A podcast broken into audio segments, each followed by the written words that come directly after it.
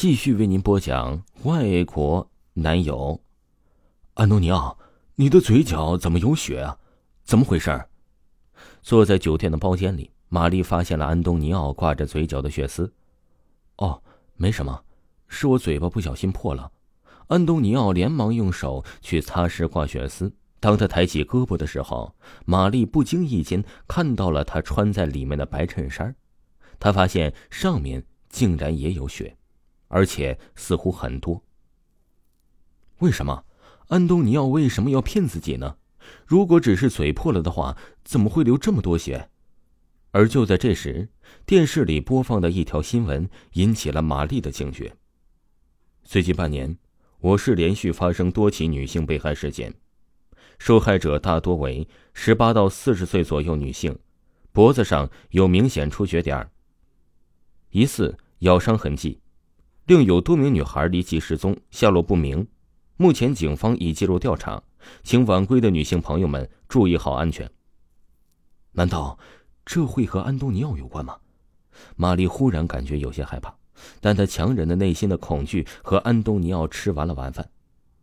不早了，我送你回去吧，丽丽。安东尼奥笑着说：“哦，不用了，你自己回去吧，我打车。”是吗？那路上安全，晚安，宝贝儿。安东尼奥上了车，也就在此时，后面开来了一辆出租车。玛丽拦下了车子，等安东尼奥发动车辆开走了，他小声对司机师傅说：“跟上那辆劳斯莱斯。”车开得越远，逐渐驶离了城区，城市的灯火渐渐变得暗淡，玛丽的心也变得越来越紧张。这么晚了。安东尼奥这是要去哪里啊？还没想完，司机师傅拍了拍精神恍惚的玛丽。小姐，前面车停了。哦，谢谢啊。玛丽付了钱下了车，她发现安东尼奥的车停在荒草地尽头的一家废弃的工厂前，车上已经没有了人。很显然，安东尼奥进入了工厂里。一定有问题。安东尼奥一定在向自己隐瞒着一些不可告人的秘密。玛丽悄悄地溜进了工厂，她打开手机的电筒，借着微弱的光亮走进了满是灰尘味道的走廊里。当他快接近走廊尽头的时候，他突然听见了稀溜稀溜和东西的响声。玛丽蹑手蹑脚地走了过去，她发现走廊尽头的一个破房间虚掩着门，那门非常破旧。因为年久失修，已经布满了小孔。那声音呢，正是从那房间里传出来的。玛丽悄悄的把脸走进那扇门，透过小孔往里一看，眼前的景象顿时吓得她毛骨悚然。借着惨白的月光，玛丽看到屋子里全部都是女人的尸体，地上满是血迹。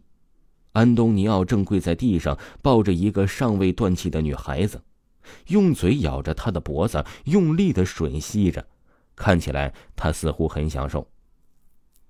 玛丽再也抑制不住内心的恐惧，失声尖叫了起来。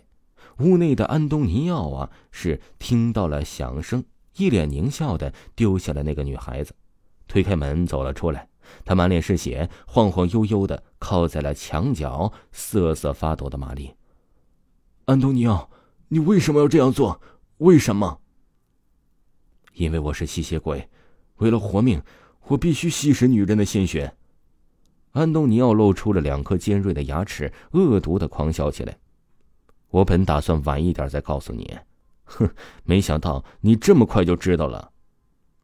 难道你爱我也是骗我的吗？在你眼里，我只是猎物吗？玛丽痛哭流涕。你为什么要这样？哼，你不需要知道那么多，因为。你马上就要和那个女人一起作伴了。安东尼奥张开了血盆大口，飞快的扑向了玛丽。他一口咬住玛丽的脖颈，玛丽惨叫了一声，鲜血从他的动脉里喷涌的到处都是。哎，你们知道吗？玛丽昨晚被人杀了，就在城郊的那家废弃工厂里，和之前电视里报道的死法一样，都是脖子被咬破，太诡异了。就是啊，不过幸亏他死了。以后就再也没人敢欺负我们了。